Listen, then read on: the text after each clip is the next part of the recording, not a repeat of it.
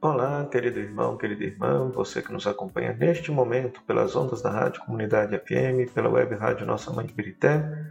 Sou padre Frei Inácio José, pároco da paróquia de Nossa Senhora das Mercês, Arquidiocese de Belo Horizonte, mestre em Teologia Bíblica pela Faculdade Jesuíta de Filosofia e Teologia.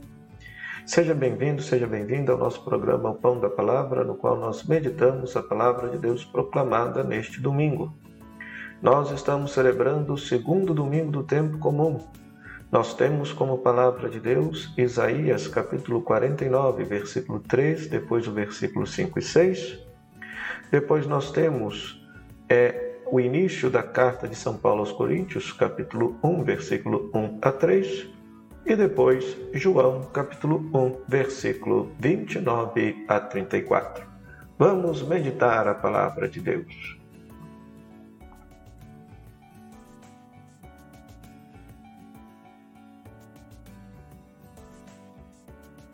Pois muito bem, meu querido irmão, minha querida irmã. Na primeira leitura temos esse trecho do livro do profeta Isaías. Exegeticamente falando, se trata do segundo profeta Isaías.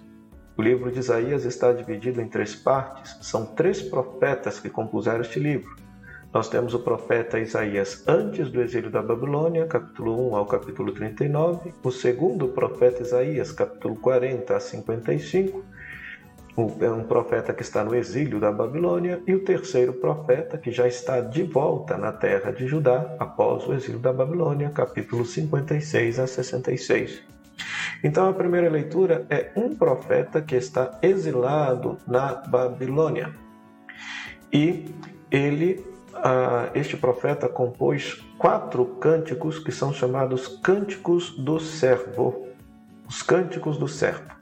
Ou seja, ele anuncia um servo de Deus misterioso que é obediente a Deus, escuta a palavra de Deus, que dá o seu testemunho para a humanidade de forma pacífica, que é convidado a ser luz de todas as nações, conforme diz esse texto, e depois no último cântico, este servo padece um martírio. Todos pensam, imaginam que ele é um castigado de Deus, mas na verdade ele carregava os pecados do povo, ele padece pelos pecados do povo e depois ele re, é reabilitado pelo próprio Deus e é glorificado pelo próprio Deus. Isaías 53. Pois muito bem, estes quatro cânticos, do qual nós estamos aqui diante do segundo, então este servo pode tanto simbolizar o povo de Israel, que está exilado, que é convocado a ser luz de santidade, canal e instrumento de Deus para todas as nações, mas a interpreta, interpretação cristã deste texto é que este servo é Jesus. Este servo é Jesus. E aqui o evangelista João usa de uma genialidade tamanha, pois este texto está em paralelo com o Evangelho, deve ser lido em paralelo com o Evangelho, e no Evangelho nós temos João Batista apontando Jesus como o Cordeiro que tira o pecado do mundo. Então, muito interessante isso aqui. Por quê? Porque este termo, Cordeiro de Deus que tira o pecado no mundo, é posto no início da boca, é posto no início do Evangelho na boca de João Batista, revelando a identidade de Jesus. Depois, lá no final de Jesus, Jesus morre justamente no momento em que os cordeiros pascais são imolados. Então, vale ressaltar que o cordeiro era um título de Jesus nos evangelhos, então é, é um título tanto no evangelho de João, depois é um título no Apocalipse. Paulo, em uma de suas cartas, também diz que Jesus é a nossa Páscoa, é o nosso cordeiro pascal. Mas também, vejam só, os escritores, apesar de terem escrito o evangelho em grego, que era a língua da época, provavelmente o seu pensamento era em hebraico ou aramaico. E em aramaico, a palavra aramaica para cordeiro também significa servo. Então, se nós lermos este texto tendo este pano de fundo aramaico do pensamento que está por trás, João Batista poderia apresentar Jesus tanto como o Cordeiro de Deus que tira o pecado do mundo, por isso que este Cordeiro será imolado no momento em que os Cordeiros da Páscoa são mortos no Templo de Jerusalém, bem como também poderia ter apresentado: Eis o servo de Deus que tira o pecado do mundo, e daí o paralelo seria justamente com o servo sofredor de Isaías, do qual nós, na primeira leitura, escutamos o segundo cântico. Ou seja, é fascinante quando a gente compreende bem a palavra de Deus e percebe os movimentos literários que os autores sagrados fizeram para anunciar Jesus como Salvador de toda a humanidade. Então, se na primeira leitura temos um servo que é chamado a ser luz das nações, o Evangelho nos mostra quem é este servo. Este servo é Jesus.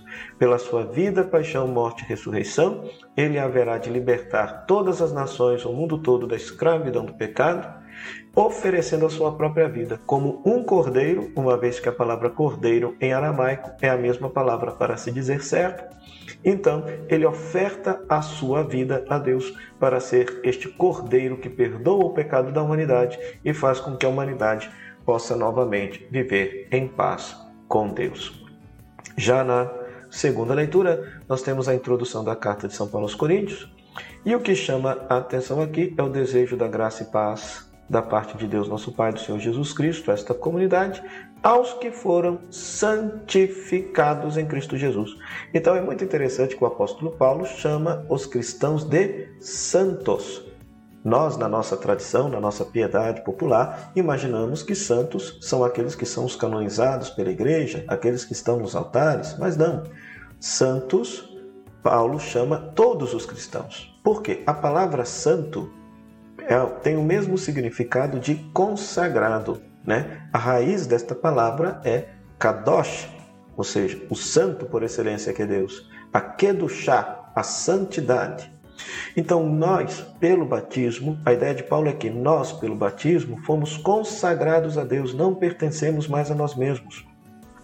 Então, por isso, somos santos. Por quê? Porque não porque eu seja perfeito, não porque eu tenha somente virtudes e não tenha vícios na minha vida, porque eu seja somente luz e graça e não tenha pecado na minha vida. Não, não é nada disso. Mas eu sou santo porque eu não me pertenço mais. Eu pertenço a Deus, eu pertenço a Cristo uma vez que eu fui batizado. No dia em que eu fui batizado, Deus me marcou, me botou um selo e disse: De hoje em diante tu és o meu filho amado. E aí eu devo responder a este apelo, responder a esta vocação, viver a minha santidade com a prática das virtudes, procurando por uma vida de oração, pela prática da caridade, configurar a minha vida de Cristo de tal maneira que eu seja cristificado, o santo por excelência, que eu, que eu chegue um dia à estatura de Jesus Cristo. Que um dia cada um de nós possamos proclamar como Paulo proclamou: Já não sou eu quem vivo, é Cristo quem vive em mim. Então, neste dia, vamos dar graças a Deus. Dia do Senhor é dia de reunirmos enquanto comunidade, dar para darmos graças a Deus. E hoje, o que, que nós temos que dar graças a Deus? Temos que dar graças a Deus porque Jesus, nosso Senhor e nosso Salvador, ele é o servo sofredor que carrega sobre si os pecados do mundo, perdoa os nossos pecados, nos reconcilia com Deus. Ele é o servo cordeiro. Por ele, nós temos a nossa Páscoa, a nossa passagem para a casa do Pai, a passagem para o céu. Isto se vivermos com coerência a nossa santificação, a nossa consagração batismal. Então, que a escuta da palavra e a participação nos sacramentos faça com que cada um de nós possa de fato viver na sua vida esta consagração, esta pertença a Jesus, nosso Senhor. Oremos. Deus eterno e todo-poderoso, que governais o céu e a terra, escutai com bondade as preces do vosso povo e dai ao nosso tempo a vossa paz.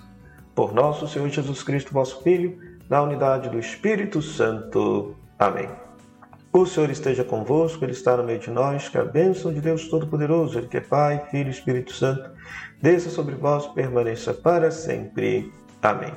O meu muito obrigado à Rádio Comunidade FM, à Web Rádio Nossa Mãe de Birité, que nos cede este espaço para pregarmos a palavra de Deus. A você, querido rádio ouvinte internauta, pela sua audiência, sobretudo aqui nas nossas redes sociais. Se você está participando pela primeira vez, não deixe de fazer a sua inscrição no nosso canal, ativar as notificações, deixar o seu, o seu comentário, a fim de que as redes sociais possam entender a relevância deste conteúdo e compartilhar com mais pessoas, e além disso, que você possa compartilhar em todas as suas redes sociais, para que todos aqueles que gostam de meditar a palavra de Deus possam ter acesso a este conteúdo. Até o próximo programa, o Pão da Palavra, se Deus quiser. Tchau, tchau.